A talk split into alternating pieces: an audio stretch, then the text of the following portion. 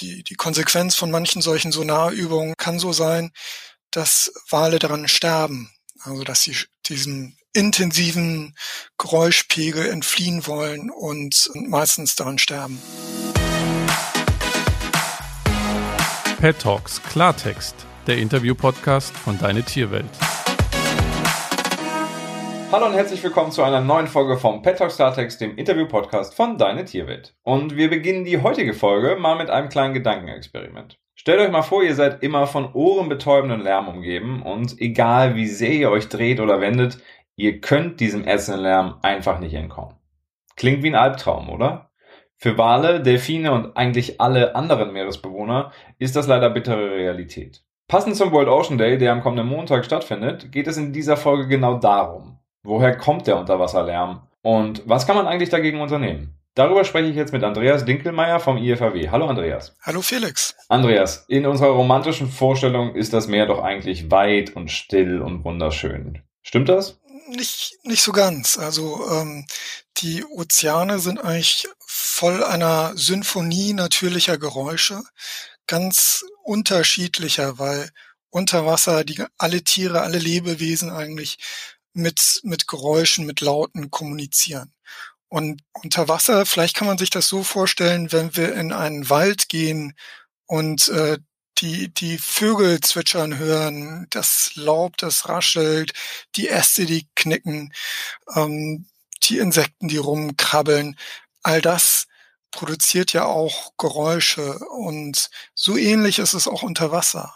Äh, die, wie gesagt, die ganzen Tiere, Lebewesen kommunizieren mit Lauten. Die Wellen, die brechen, äh, die produzieren natürlich auch Geräusch und je nachdem, wo man ist, kann man auch natürlich Eisberge brechen hören und, und so weiter und so fort. Das prominenteste Beispiel ist ja äh, wahrscheinlich Free Willy. Also ich habe damals die Filme geliebt und ich erinnere mich an diese, an diese, an dieses Fiepen, das Willy und äh, seine Familie, wie die miteinander kommunizieren über weit entfernte Strecken. Ja, ja, klar. Also die, äh, was, wie du gerade schon richtig sagst, äh, das waren ja Orca-Wale, Wale und Delfine, ähm, das sind die prominentesten Beispiele, die wir kennen, die äh, miteinander über Laute kommunizieren, aber auch äh, Fische kommunizieren über Laute. Nicht über diese Distanzen, aber äh, schon auch über Laute. Und äh, Buckelwale sind so andere spannende Beispiele, weil die diese berühmten Wahlgesänge, die man sich ja auch als CD kaufen kann, das ist meistens von den Buckelwalen, die damit äh, um, um Partner werben.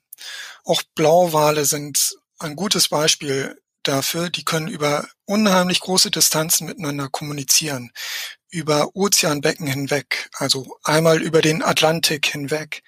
Äh, die können das, weil sie über sehr tiefe Frequenzen miteinander kommunizieren und die breiten sich im Wasser sehr gut aus. Vielleicht als Beispiel, warum das äh, im Wasser so gut funktioniert mit den Lauten, ist, dass dort in, im Wasser breitet sich Schall fünfmal schneller aus als hier an Luft.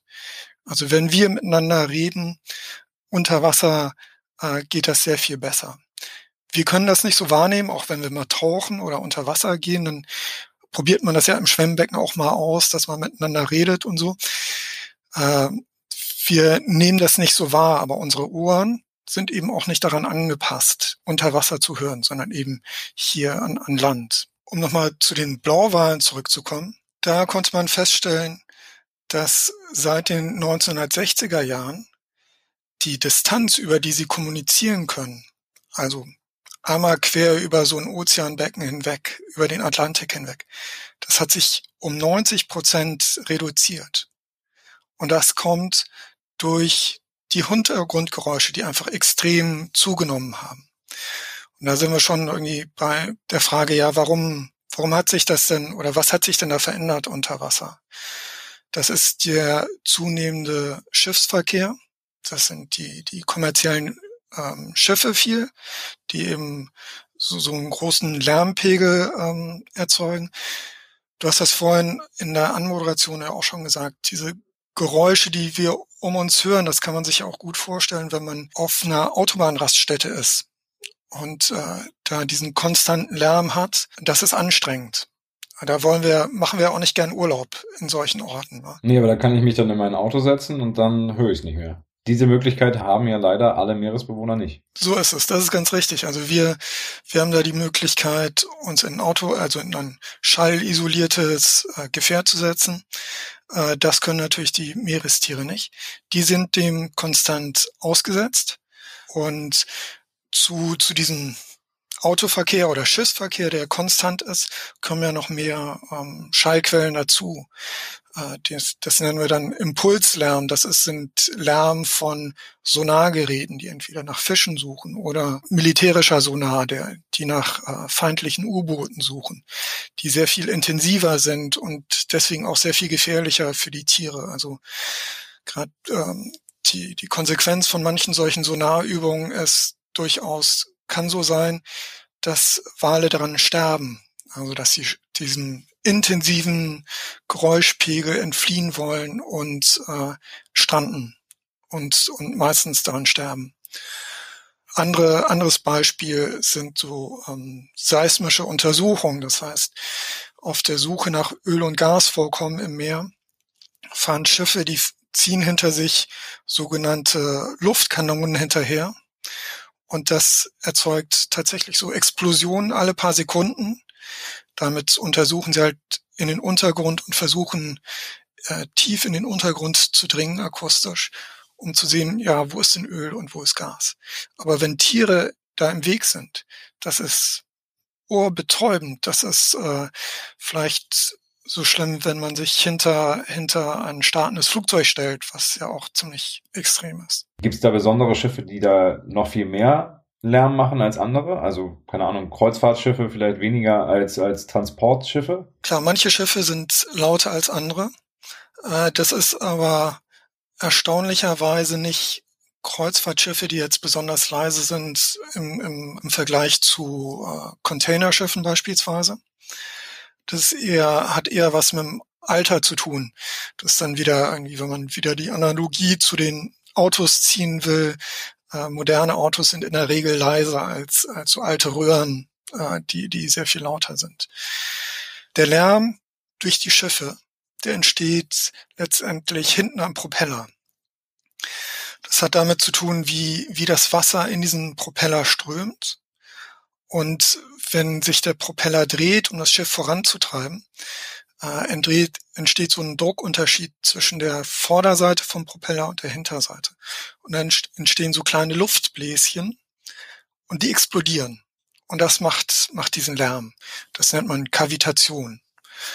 Und äh, man kann dadurch, wie das Wasser in diesem Propeller einströmt und durch, äh, durch eine Optimierung von diesem Propeller kann man dieses Geräusch schon minimieren die die Schiffe da verursachen. Und eine andere Möglichkeit, die eigentlich jetzt auch schon umgesetzt werden kann oder relativ schnell umgesetzt werden kann, ist, dass Schiffe langsamer werden. Also da gibt's auch äh, wissenschaftliche Studien, die sagen, wenn, wenn die Schiffe weltweit nur etwa zehn Prozent langsamer fahren würden, könnte man schon den Geräuscheintrag in die Meere um 40 Prozent reduzieren. Und das ist ja ganz schön erheblich. Also wir, wir als IFAW schauen, also arbeiten da natürlich dran, einmal diese kurzfristigen Lösungen durchzusetzen. Dafür sprechen wir mit, mit der Schifffahrtsindustrie, aber auch in internationalen Gremien, die die Schifffahrt organisieren. Das ist die äh, International Maritime Organization. Das ist so ein äh, Gremium der Vereinten Nationen, wo die, genau die Schifffahrt organisiert wird. Da setzen wir uns ein, dass die Schifffahrt langsamer fährt und wir versuchen im Rahmen unserer Möglichkeiten natürlich so technische Lösungen voranzutreiben, damit eben diese, die Schiffe an sich langsamer werden. Und das versuchen wir natürlich auch mit Partnern in der Schifffahrt zu machen. Aber bisher effektiv wird wenig unternommen. Es ist, ja, das ist, das ist richtig. Es wird noch viel zu wenig gemacht. Ein Hoffnungsschimmer ist tatsächlich, dass sowohl Deutschland wie auch die EU anerkannt hat, dass Lärm unter Wasser ein Problem ist und dass das angegangen werden muss. Äh, auch diese IMO, die, diese Organisation der Vereinten Nationen, hat das auch schon anerkannt.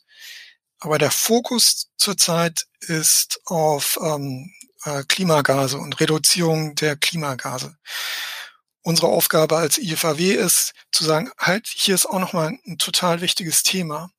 Und wir können auch, wenn wir, wenn die Schiffe langsamer fahren, können wir nicht nur den Lärm reduzieren, sondern gleichzeitig können wir auch den Ausstoß von diesen Klimagasen äh, reduzieren von, von der Schifffahrt.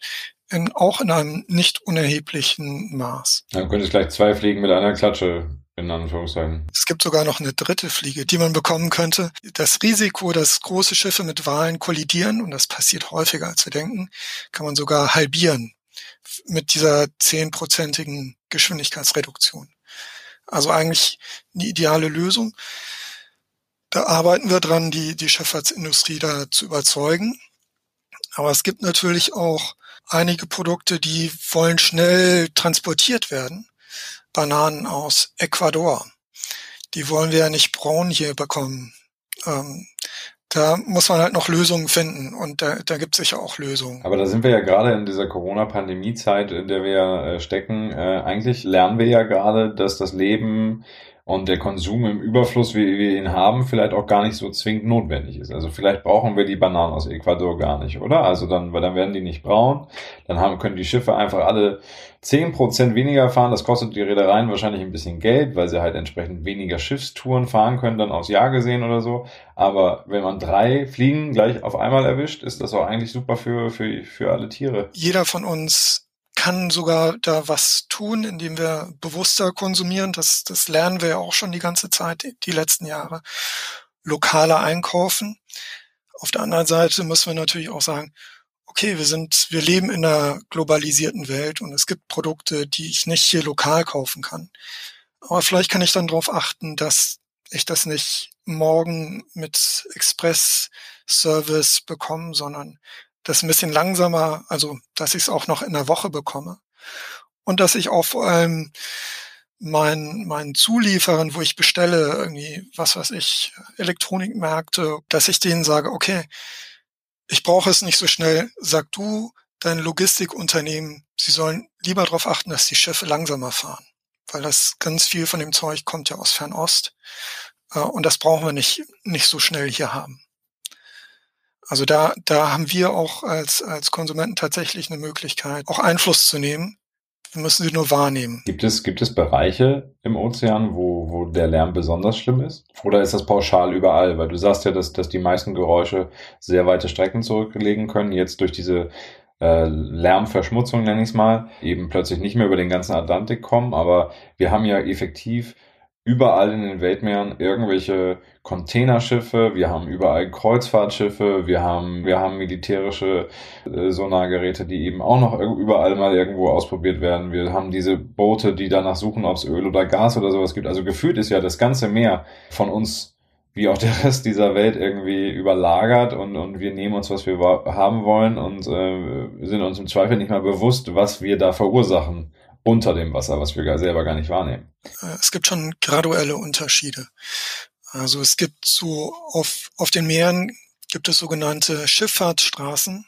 Das kann man sich so ähnlich vorstellen wie die Autobahn tatsächlich, äh, auf denen die ganzen Handelsschiffe fahren. Und die wurden eingerichtet, um äh, Schifffahrt sicherer zu machen. Und natürlich konzentriert sich dort die, ein großer Teil der Schifffahrt in, in den Bereichen um diese äh, Schifffahrtsstraßen herum wird der Lärmpegel sehr viel höher sein. Äh, ähnlich wie wenn man direkt neben der Autobahn steht. Und natürlich bei Hafeneinfahrten, gerade bei großen Hafeneinfahrten, da äh, konzentriert sich auch wieder die Schifffahrt. Und da ist es auch sehr viel lauter. Da habe ich ähm, jetzt gerade erst gelesen, ganz interessant Vancouver in Kanada.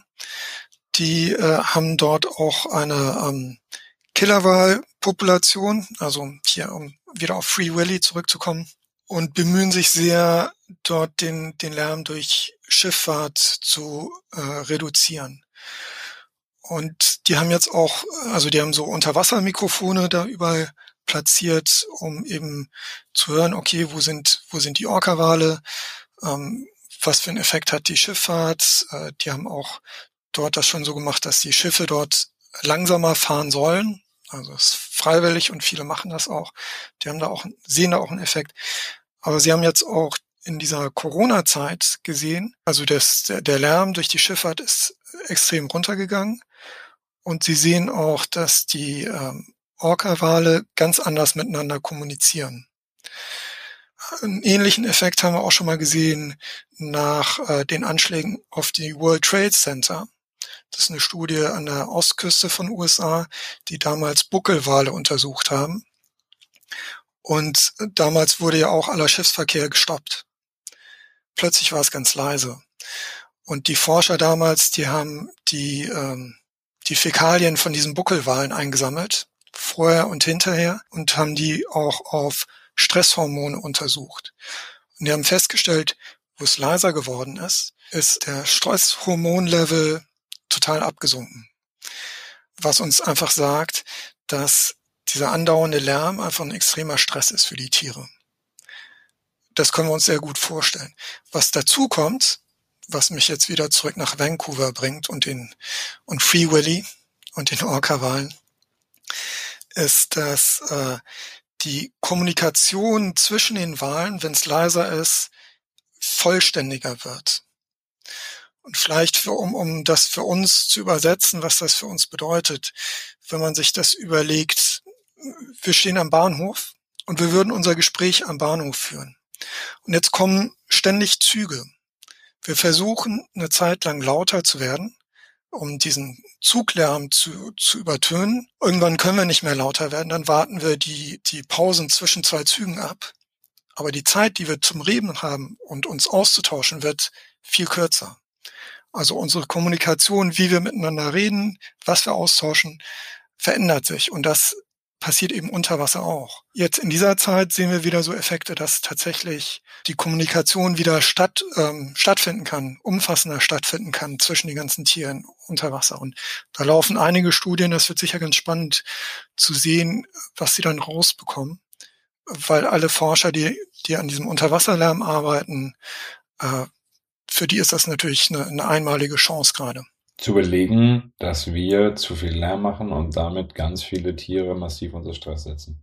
Genau, auch um das nochmal zu sagen, das sind nicht nur die Wale, über die wir jetzt viel gesprochen haben, es sind auch Fische. Also man kann nachweisen, es gibt Studien, die eben auch nachweisen, dass es extreme Auswirkungen, negative Auswirkungen auf Fische hat, dass auch Fische, die manche von uns gerne essen, in ihrer Population auch extrem beeinträchtigt werden. Also dass die sich nicht so gut mehr fortpflanzen können, äh, was ja dann auch wieder direkte Auswirkungen auf uns hat. Und gerade an, an so einem Tag wie World Ocean Day, der jetzt bevorsteht, unser Leben hängt eigentlich von den Meeren ab, vom Ozean ab. Wir, auch wenn wir da nicht drin leben und das manchmal schwer ist, den Bezug dahin zu setzen, wir müssen auf den Ozean, auf die Meere viel besser acht geben und mehr darauf achten, was wir damit machen. Lärm, haben wir gerade viel drüber gesprochen. Plastik ist auch natürlich was. Öl, ähm, all die Verschmutzungen, die wir gern ins Wasser schmeißen und weg sind die. Und alles, was wir hier an Land tun, hat direkte Auswirkungen auch, auch auf die Meere. Den Ballon, den ich hier steigen lasse, den Luftballon.